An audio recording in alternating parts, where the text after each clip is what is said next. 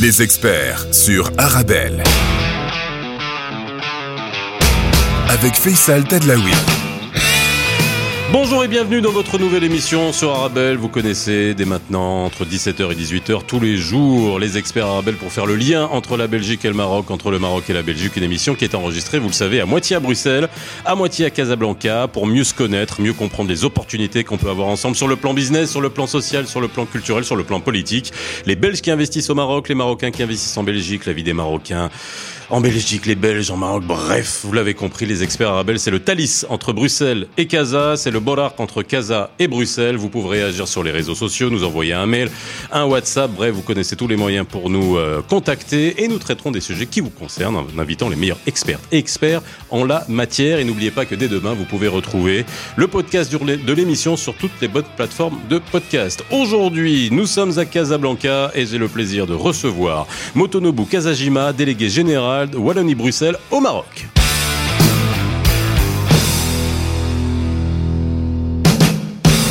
Bonjour à tous et ravi de vous retrouver encore une fois comme tous les jours entre 17h et 18h sur Arabelle dans les experts Arabelle. Aujourd'hui, j'ai le plaisir de recevoir mon expert du jour, Motonobu, Motonobu Kazajima, délégué général de Wallonie-Bruxelles au Maroc et plus particulièrement à Rabat. Comment ça va? Ah, bonjour Faisal, ben, très très bien. Tout va bien Oui, très très bien. Bon, ben, merci d'être avec nous ici, hein. bon, d'avoir fait quand même le déplacement euh, jusqu'à Casa. Vous, vous êtes à Rabat Alors moi je suis en poste euh, diplomatique à Rabat. Euh, je suis ravi d'être à Casa. On, a une magnifique vue sur l'océan. Les, les, auditeurs ne voient pas. Mais... Oui, oui. Bah, si, si, si, on leur montre hein, pour faire des jaloux hein, quand même. Il y a la mosquée Hassan II et puis on a la vue sur l'océan. et on est très heureux d'être ici. Voilà, on vous fait profiter de, de la vue. Alors, on va mieux se connaître, on va essayer de comprendre qui vous êtes, parce que c'est intéressant, c'est ce qu'on fait un peu dans, dans les experts, hein, euh, et puis euh, surtout comprendre comment, quel est votre rôle ici depuis 2018, si je ne me trompe pas, euh, au Maroc, et surtout les aspects sur lesquels vous agissez, et notamment en termes de coopération entre le, le, le Maroc et la Belgique. Alors, j'ai un peu euh, jeté un coup d'œil à votre, euh, votre pédigré, à votre, à votre, à votre CV. Je vois beaucoup de culture. Je vois beaucoup euh, aussi. on parlera de francophonie parce que ça aussi c'est un point qui est extrêmement important et qui est un point d'achoppement entre le entre le, le, le, Maroc et la Belgique. Vous, quand vous êtes arrivé en poste en 2018, c'était la première fois au Maroc ou ça faisait un moment que vous étiez là? Non, non, je fais partie de la, la, carrière diplomatique et donc je tourne euh, dans plusieurs pays. Euh, J'étais anciennement impliqué dans des programmes de coopération en Afrique centrale. Euh, j'ai déployé des, des, des, réseaux informatiques sur des mmh. campus universitaires. Et puis ensuite, j'ai rejoint Montréal pour ouvrir le bureau de liaison scientifique de Wallonie-Bruxelles. Et donc j'étais plutôt sur des compétences recherche et innovation. Alors, quand on dit que vous êtes délégué, vous êtes mission diplomatique, juste pour que euh, nos auditeurs marocains et aussi bien euh, en, Belgique euh, comprennent, vous faites partie du corps diplomatique. Vous êtes un ambassadeur, quoi. Alors, je suis un représentant de deux gouvernements, celui de mhm. la région wallonne et de la fédération Wallonie-Bruxelles. Mhm. Alors, les Marocains connaissent la régionalisation, puisque on est en plein chantier de régionalisation avancée. Euh, bah, ici au Maroc. Hein. Ici au Maroc et en Belgique, bah, on connaît euh, les six, on sait qu'il y en a eu six réformes de l'État et qu'un certain nombre de compétences ont été transférées aux, régions et communautés. Et donc typiquement, dans un pays comme le Maroc, avec lequel nous avons énormément de partenariats et de liens forts euh, interpersonnels, mhm. il était important d'avoir un poste diplomatique complémentaire à celui de l'ambassade de Belgique pour assurer un suivi de proximité sur des gros dossiers que sont l'éducation, l'enseignement supérieur, la recherche, l'économie, le, patrimoine, la culture, les affaires sociales, etc. comment on arrive à faire une carrière diplomatique? Moi, je suis neveu de diplomate, hein, donc je pose la question, et c'est vrai qu'on voit aujourd'hui de, nouvelles manières de faire de la diplomatie, parce que la diplomatie a bien changé hein, depuis l'après-guerre, euh, après le choc pétrolier, puis là, on est euh, au lendemain du Covid, avec tout ce qui se passe. Est-ce qu'on fait de la diplomatie de manière différente? Dans une période aussi, allez, on va pas dire trouble parce qu'on a connu des périodes bien plus troubles hein, dans l'humanité, mais on va dire un peu un peu compliqué à gérer. Alors il y a les diplomates de carrière, ceux mhm. qui ont euh, réussi en général un examen ou un concours et qui donc rentrent dans la fonction publique et qui euh, ben, vont de poste en poste représenter leur gouvernement auprès d'un autre gouvernement. Et puis il y a dans certains cas des ambassadeurs qui sont, on va dire, désignés par le fait du prince euh, pour leur qualité, euh, soit euh, économique, leur pédigré culturel ou mhm. autre, Et vous avez par exemple dans le, circuit diplomatique américain ou français de temps en temps un, écrivain, un riche mécène qui aurait financé une campagne électorale d'un président nouvellement élu, ce genre de choses. Donc ce sont des profils, des profils un peu atypiques, mais ils sont bien souvent appuyés par des, diplomates professionnels qui, qui ont le métier ancré en eux travailler au quotidien. Alors, quand on va à Bruxelles, c'est le côté cosmopolite hein, qui, qui, euh, qui, euh, qui, marque le plus, hein, qui frappe le plus pour un nouvel arrivant, hein, en, tout cas quand on arrive à, à, Bruxelles. Euh, Est-ce qu'on peut dire que vous-même, vous êtes issu de la diversité? Ah bah écoutez, complètement. Euh, je, pose une question bête, mais je le sais. Mais euh, oui, c'est ça. Non, non, mais évidemment, le, il est clair que quand on, une autorité marocaine reçoit un, diplomate belge qui s'appelle Motonobu Kazajima, il se pose des questions. Alors ça vient d'où, là, qu'on sache Alors c'est japonais. ok. alors euh, oui, je fais évidemment partie de la diversité, mais je pense que la Belgique est, maintenant plurielle.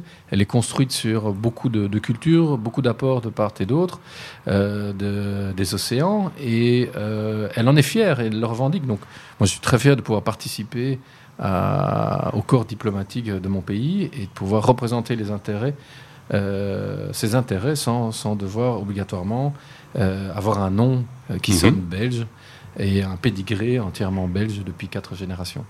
Ça ne pose aucun souci, il n'y a aucune crispation en la matière. On a fait beaucoup d'émissions hein, sur le sujet parce que c'est un point qui est intéressant et nous, le Maroc a cette euh, histoire avec la France et toujours ce niveau de comparaison hein, euh, avec, euh, avec la France. Est-ce qu'on peut dire que la, Belgique a, un modèle pareil, c'est des termes que, que parfois j'aime pas utiliser, assimilation, intégration. Est-ce qu'on peut plus parler de participation? Est-ce que maintenant c'est tout à fait, on va dire, admis, normal, on se pose même plus la question? Alors, vous savez que la Belgique a quand même dépassé un certain nombre de, débats, puisque nous avons eu déjà, il y a, une petite dizaine d'années, un, chef de gouvernement, un premier ministre qui s'appelait Elio Di Rupo, d'origine italienne, mhm. euh, de, niveau, de, famille euh, peu aisée, euh, qui, qui s'est construit seul, avec un parcours académique brillant et politique par mhm. la suite. Euh, nous avons, si on prend la communauté euh, d'origine marocaine, de très belles personnalités qui font encore carrière politique, scientifique, économique sur le territoire belge.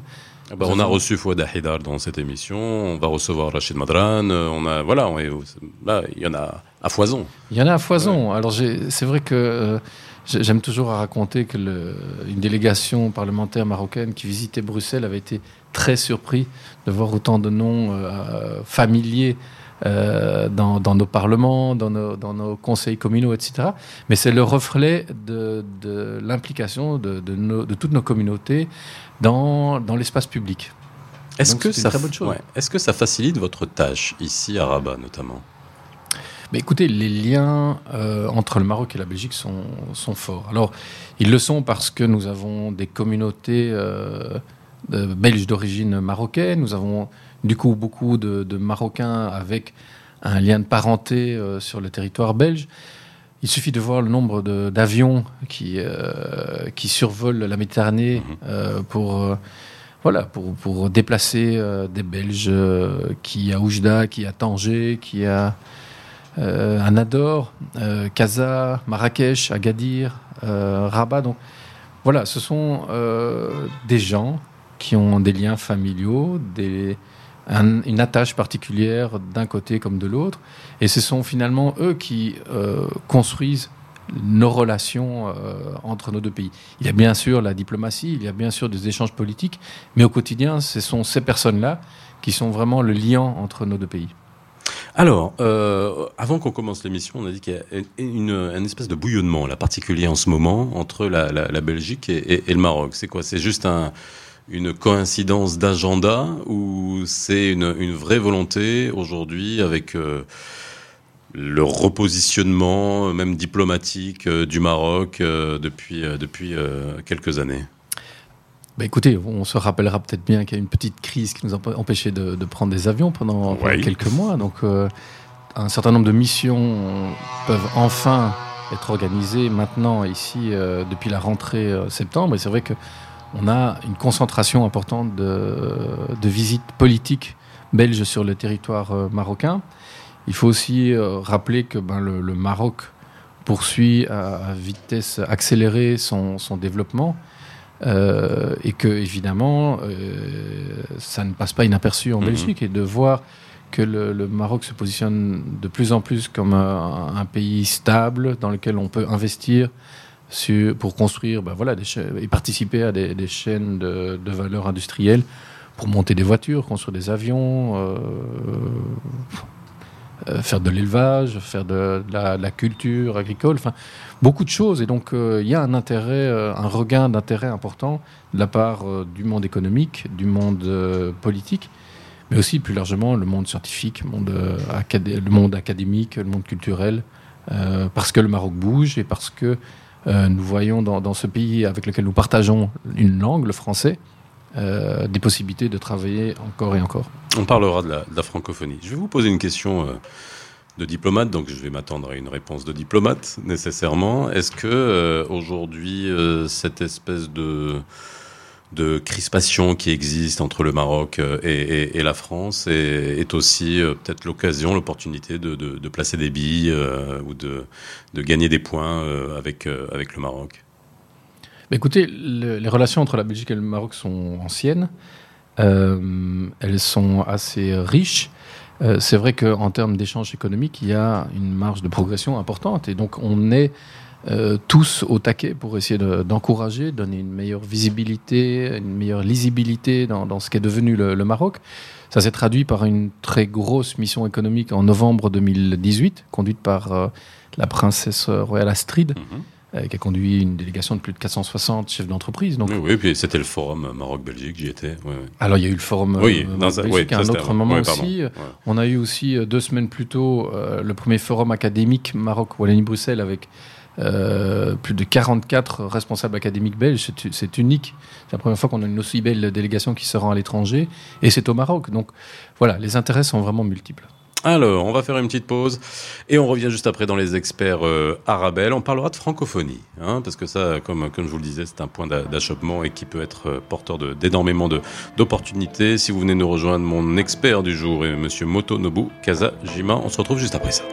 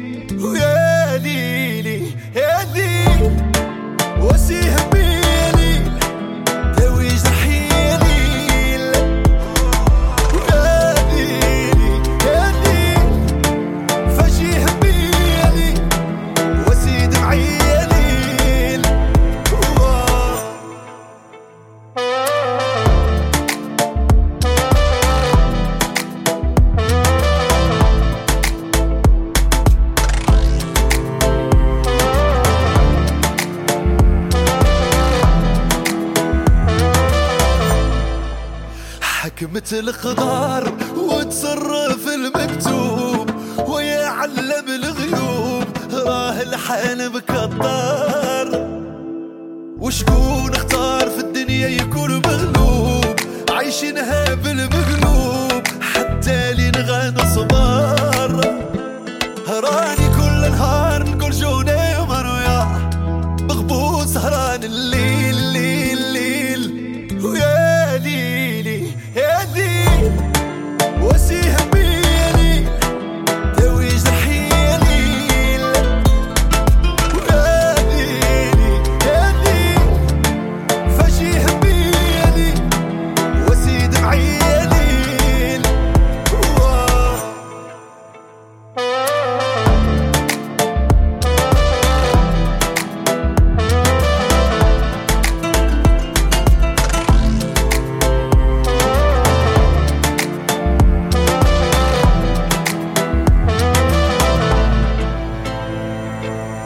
17h-18h, les experts sur Arabelle.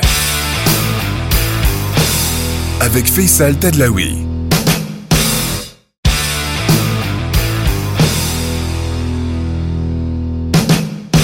De retour sur le plateau des experts Arabelle, on est ensemble jusqu'à 18h et nous sommes à Casablanca et je reçois aujourd'hui euh, monsieur Motonobu euh, Kazajima qui nous fait le plaisir d'être là, délégué général Wanoli Bruxelles à Rabat. Euh, la francophonie, alors c'est un vrai sujet et puis il y a aussi beaucoup de choses qui nous rassemblent hein, entre enfin des points communs, toute proportion gardée hein, et en prenant en compte l'histoire de, chacun des pays avec euh, le multilinguisme, euh, voilà que ça soit le néerlandais, le français, bon, l'allemand euh, en plus en plus petite proportion euh, euh, en Belgique. Et chez nous le français, la, la, la darija, l'arabe classique, l'amazir avec toute la complexité linguistique. Avant qu'on parle de francophonie, est-ce que justement on, arrive à, à mieux se comprendre quand on a ces on va dire ces différences linguistiques et parfois des crispations linguistiques? Non, mais indéniablement, les, Marocains que je côtoie sont m'impressionnent tous. Ils sont tous euh, minimum euh, trilingues ou quadrilingues. Ça, c'est formidable. Euh, et on ne le valorise pas assez. On ne se rend pas compte qu'ici, en parlant déjà d'Arija à la maison, l'arabe à l'école, le français au travail, et, bien souvent l'anglais en plus, ou l'espagnol, ben, on est bien au-dessus de la moyenne des compétences linguistiques de- des- des Européens. Et donc, pour moi, ce sont vraiment des compétences qui devraient être valorisées. C'est une, ce n'est pas seulement une addition de langues, c'est aussi une capacité euh, euh, cognitive de pouvoir s'ouvrir à, d'autres penses, d'autres modes de- de- d'expression et du coup d'autres modes de pensée aussi. Et euh, alors là, vraiment pour pouvoir aussi profiter, parce que ça, c'est une richesse, mais en même temps qui, au Maroc, on va dire, di- est diluée. Hein, et qui souvent peut poser des problèmes. Je parlais de crispation linguistique. Est-ce que justement on peut voir ce point commun euh, qui a pu y avoir une certaine époque aussi euh, en Belgique hein, entre le néerlandais et le français? On peut parler des communes de facilité euh, avec euh, des communes où il ne fallait pas parler français. Ça pouvait aller loin. Hein, et, et ici au Maroc avec cette espèce d'ambivalence avec la français, langue de l'élite, langue du business, mais après la déjà. Est-ce que ça, il y a des, il y a vous qui euh, observez tout ça, est-ce que vous pensez qu'on on n'en tire pas assez profit? Mais écoutez, on est sur un, moment particulier puisque depuis l'in- l'inscription de la langue amazigh euh, dans la constitution euh, marocaine, l'État marocain, marocain doit développer un certain nombre de services et adapter en tout cas ses institutions à cette deuxième langue du pays. Et donc, ce qui veut dire qu'elle doit euh, adapter son, le mode de fonctionnement de, de, de son Parlement, de son système éducatif, de son administration dans- en, manière générale, à justement pouvoir servir l'ensemble de, de ses citoyens dans la langue de leur choix. Alors c'est un travail que l'on connaît en Belgique Mhm. puisque euh, on a cette expérience du bilinguisme depuis de très nombreuses années et donc il n'est pas rare de voir. Vous pouvez pas nous aider à régler ce problème?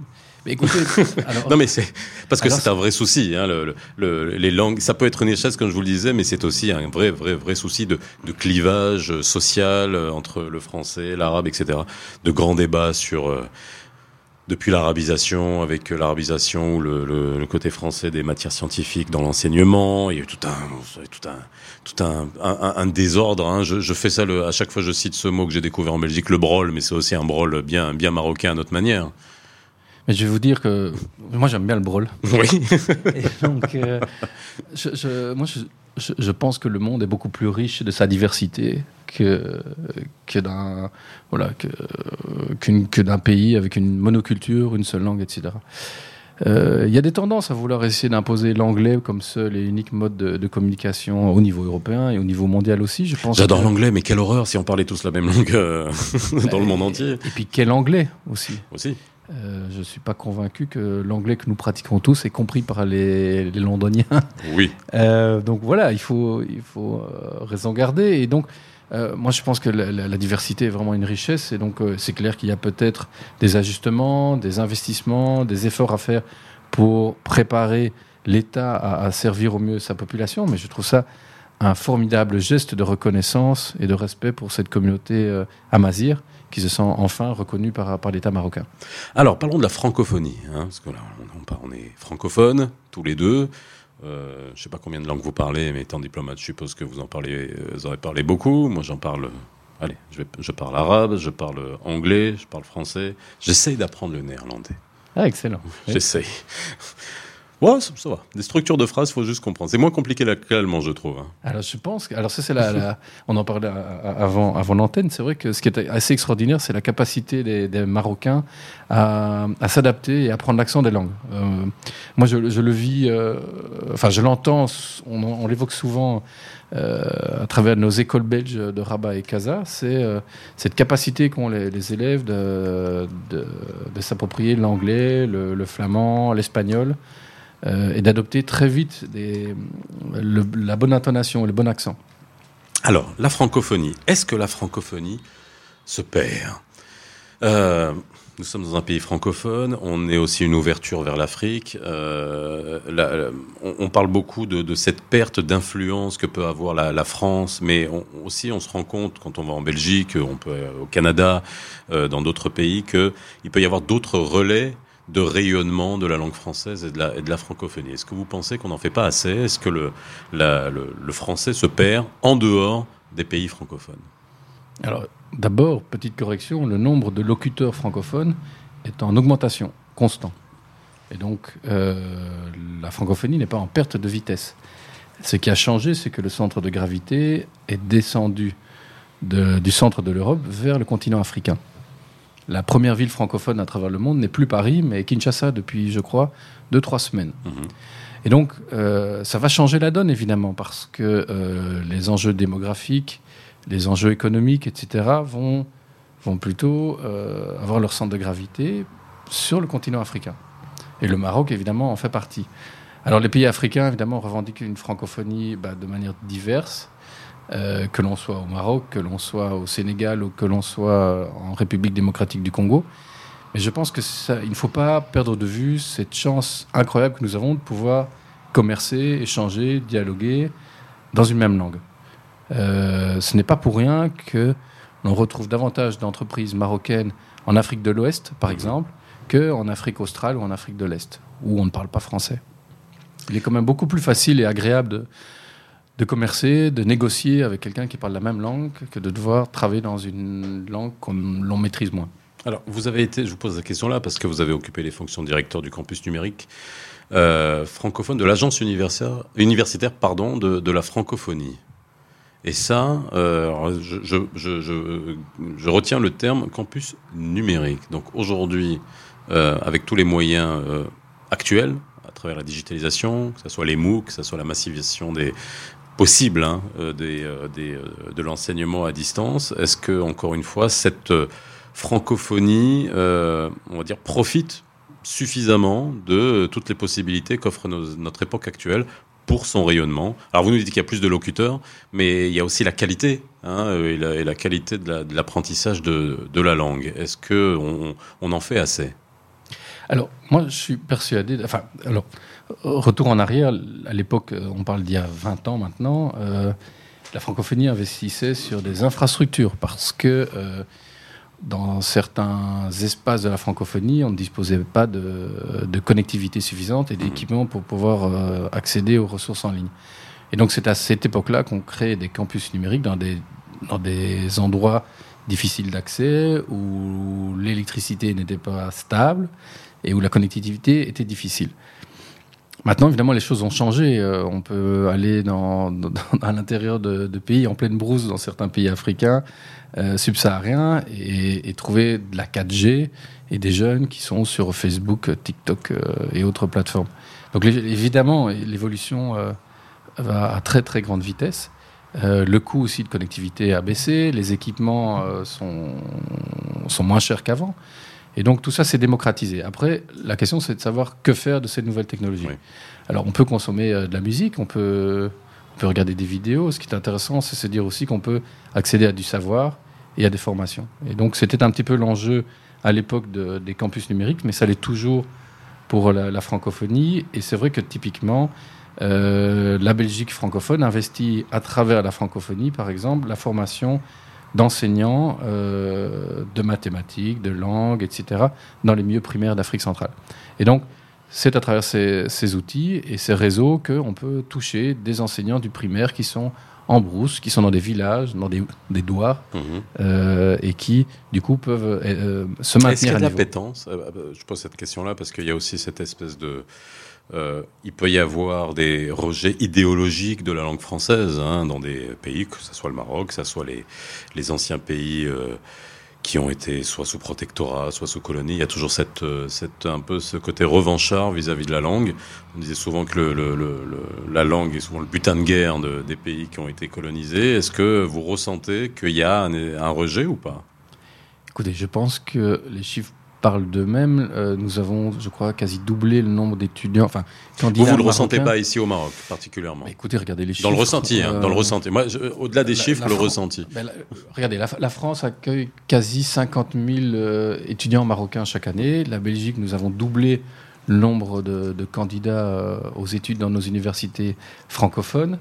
Je fais aussi le constat que lorsque nos universités euh, sont partenaires d'établissements marocains pour développer des offres de formation universitaire sur le territoire marocain, on fait la tentative d'une offre de formation bilingue français-anglais, mais on voit qu'il y a un décrochage de la part des, des étudiants sur les modules en anglais. Mhm. Et donc, on entend euh, peut-être euh, certains discours contre la, la- la francophonie, mais on constate quand même que ça reste quand même un formidable vecteur de, de partage et d'échange. Bon, alors, on va faire une petite pause. Alors, on va parler culture. Hein, et ça, je pense que c'est votre dada aussi, de coopération euh, culturelle. On va parler aussi hein, des, des, des écoles belges, parce qu'il y en a euh, à Casablanca, il va y en avoir à Rabat, euh, et puis euh, voir aussi quelle est la stratégie, parce qu'on a bien, historiquement, au Maroc, c'était la mission, entre guillemets, française, qui s'est transformée ensuite en différents systèmes français au Maroc, que ce soit l'OSUI ou, la mission, encore une fois, ou l'AEFE, on pourra, on pourra détailler tout ça. Quelle est la stratégie à, à ce niveau-là? Et surtout aussi les échanges culturels qu'il peut y avoir entre le bouillonnement culturel de Bruxelles et de la Belgique et aussi euh, cette, toute cette nouvelle vague euh, à laquelle on peut assister ici au Maroc. Si vous venez nous rejoindre, Motonobu Kazajima et euh, mon invité, mon expert du jour, délégué général Wallonie-Bruxelles à Rabat. On écoute un peu de musique. Bah tiens, vous voulez écouter quoi là? Ça c'est notre petite tradition aussi à tous nos invités experts. Alors soit, alors soit on passe de la musique marocaine, soit belge. Bah, on va écouter de la musique marocaine. Allez, dites-moi. Euh, Soukaina Fassi Oui. Ça Ok. Allez, go. On écoute ça.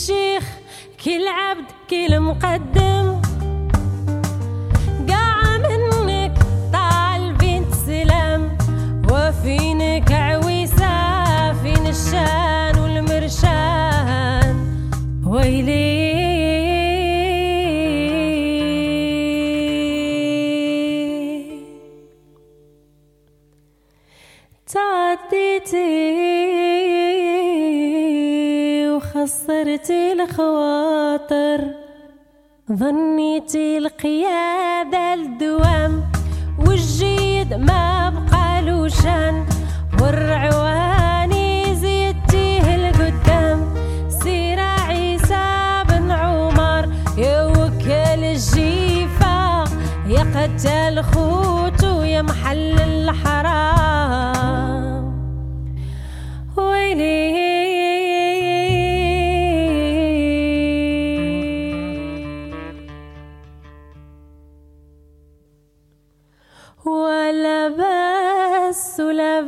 بس ولا بس هاك الدق بلا قرطاس 17h-18h, les experts sur Arabelle.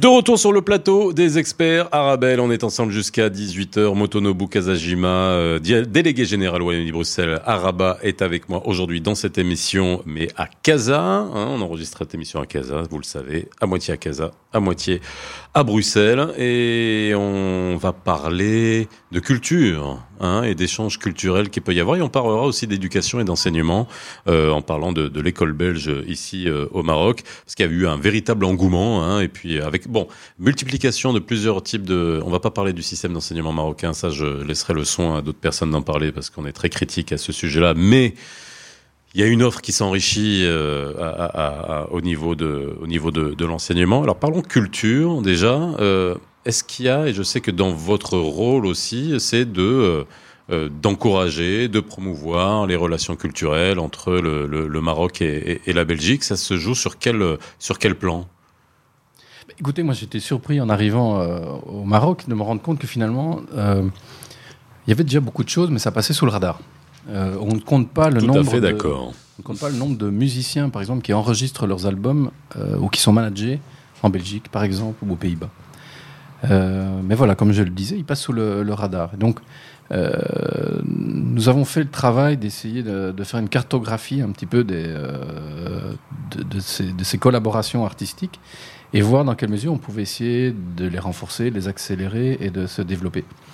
Donc, euh, voilà, on a, on a fait le constat que finalement, des talents au Maroc, il y en a des structures, ce qu'on appelle dorénavant les industries culturelles et créatives. Il y en a aussi, mais elles sont naissantes et donc il nous semblait intéressant euh, dorénavant d'essayer de travailler avec ces structures. Alors c'est quoi ces structures? Ben, C'est l'éditeur qui permet à un écrivain d'être lu, c'est un manager et un studio qui permet à un chanteur d'être entendu, c'est un organisateur de festival ben, qui permet au public de pouvoir venir euh, voir euh, leurs artistes préférés. Sont tout ce genre de métiers intermédiaires qui nous semblent vraiment important de soutenir. Parce que si on n'a pas cette, ce- cette hum, économie de marché de la culture, eh bien, elle ne se développera pas. Et donc, les artistes ne seront pas entendus, les auteurs ne seront pas lus, et euh, les films ne seront pas regardés. Et donc, il nous semblait, voilà, on, a envie de travailler là-dessus. On a entamé des- un certain nombre d'initiatives, euh, et on va mobiliser les, les professionnels du secteur chez nous parce que ils ont beaucoup de choses à donner, mais ils ont aussi, et ils nous le répètent chaque fois qu'ils viennent, beaucoup de choses à apprendre. Alors, justement, euh, on a reçu dans l'émission euh, Momo Hicham du Boulevard avec le gros Bitu Atna. Euh, à Bruxelles, j'ai rencontré Moustalargo, le Aflam Festival du Sud aussi à Bruxelles. Je veux dire, il y a beaucoup de, de, de bouillonnement culturel où euh, des Marocains ou des Belges d'origine marocaine sont, sont, sont impliqués. Vous l'avez dit, ils passent sous, sous, sous le radar.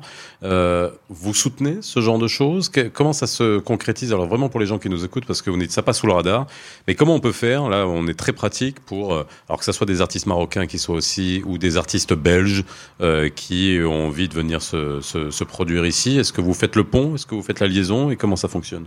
Mais si vous prenez le secteur, par exemple, du cinéma, euh, il y a un accord de coproduction cinématographique signé entre euh, le Royaume du Maroc et la Fédération Wallonie-Bruxelles. Ce qui veut dire que tous les cinéastes euh, belges et marocains qui souhaitent travailler ensemble peuvent euh, co-produire, co-réaliser un film qui, peut, qui doit être sur les deux territoires, que ce soit en termes de réalisation, que ce soit en termes de, production. Si on prend le secteur de la musique, par exemple, ou des arts vivants, euh, les danses, etc., euh, nous avons des focus Wallim Bruxelles. euh, nous venons d'en clôturer un la semaine passée aux rencontres chorégraphiques de Casablanca. Nous avons trois troupes de, de danse contemporaine qui sont venues.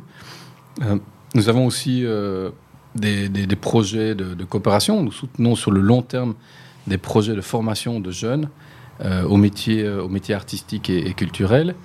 Nous avons par exemple à l'Institut national des beaux-arts à Tétouan Mhm. une école, enfin un département de la, des arts graphiques et qui, dont sont issus finalement les, les- les premiers talents de, de l'école de la bande dessinée marocaine. C'est la question que j'allais vous poser. Euh, Bruxelles, la Belgique, c'est la BD, hein, entre autres. Euh, est-ce que- et puis il y a de véritables talents ici au Maroc, très peu développés, malheureusement. Dire, alors là, vraiment, ça passe vraiment sous le, sous le radar. Quand vous êtes rentré euh, dans nos studios, vous avez demandé mais qui c'est qui a fait ce tag-là? Il y a un art urbain à Casablanca qui est devenu juste euh, euh, magique et magnifique, toutes des, des façades à travers tout le, tout- toute la ville euh, en, en- en urban art. Euh, Là aussi, c'est, on, on aimerait bien qu'il y ait cette étincelle, qu'on puisse profiter aussi de l'expérience euh, belge, bruxelloise, pour euh, mettre ça encore plus en avant.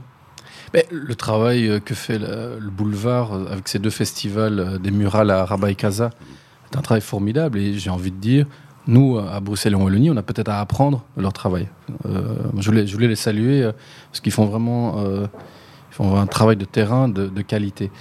Après, sur des, rencontres artistiques, il y en a et il n'y a pas toujours besoin d'un soutien financier public. Les gens se rencontrent, se côtoient. Euh, Bon, vous parlez de- du Borac et du TGV. Alors on ne va pas en train entre nos deux pays, mais les tickets d'avion, jusqu'avant la crise énergétique, euh, étaient encore euh, à des tarifs abordables. Euh, donc voilà, on, on a, on a des échanges, on a des programmateurs marocains qui proposent aux artistes belges de se produire sur scène. On a aussi des artistes marocains qui viennent euh, aux Beaux-Arts, au Théâtre de Liège, euh, au Manège ou dans d'autres espaces euh, de, de Bruxelles. Et puis je vous rappelle aussi euh, qu'il y a l'espace MAG, qui est un, centre culturel à Bruxelles, qui, qui a vraiment pour mission, qui s'est donné pour mission de, de servir de passerelle entre les cultures euh, belges et les cultures euh, du Maghreb. Alors, euh, aussi dans, dans l'autre sens, hein, parce qu'on on avait reçu Moustalargo hein, dans l'émission, Ouais. euh, et puis euh, il, me, il me livrait euh, hors antenne, je ne me rappelle plus si c'était même pendant l'émission, euh, de sa dernière expérience au Maroc pour venir tourner, etc. Il avait une vieille, euh, une vieille perception du Maroc début année 2000, où c'était compliqué quand même. hein. en 20 ans, les choses ont énormément changé, que ce soit en programmation culturelle, que ce soit en, en festival, que ce soit accès aux scènes, que ce soit en professionnalisation du, du métier des, des tournées. Euh, euh, vous pourriez rassurer euh, des gens comme Oustal Argo, il doit y en avoir beaucoup, des artistes d'origine marocaine qui sont en Belgique et qui ont envie de, de venir tourner au Maroc, parce qu'on on les voit pas assez. hein. Moi, je lui ai promis de le faire venir, mais on n'en voit pas assez. Alors, la difficulté, c'est que pour l'instant, la, la scène musicale au Maroc, elle est- elle s'est, entre guillemets, festivalisée. Ouais. C'est-à-dire qu'en dehors des, des moments euh, particuliers que sont les festivals, il n'y a pas.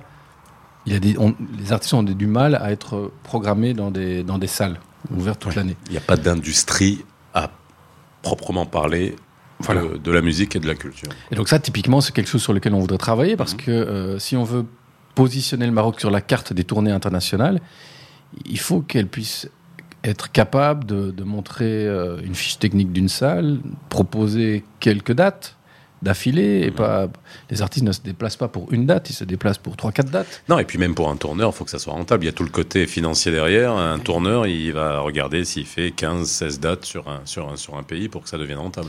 Et ça, c'est évidemment toute la, la difficulté de la- des politiques d'accès gratuit à la culture, c'est qu'il faut quand même que quelqu'un paye. Oui.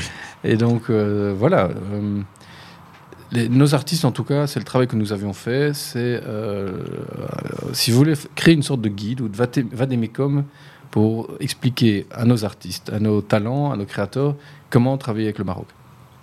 Alors, on va parler d'enseignement.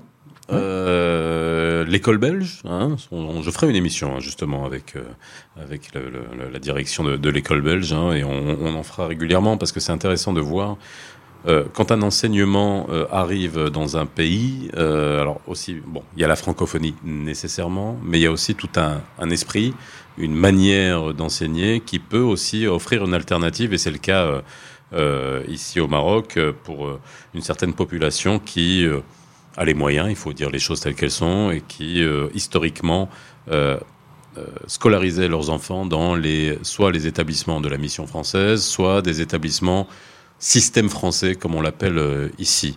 Est-ce que, justement, lorsqu'on parle de l'enseignement belge, il y a une grande différence avec euh, l'enseignement français, même si on est toujours dans un enseignement francophone?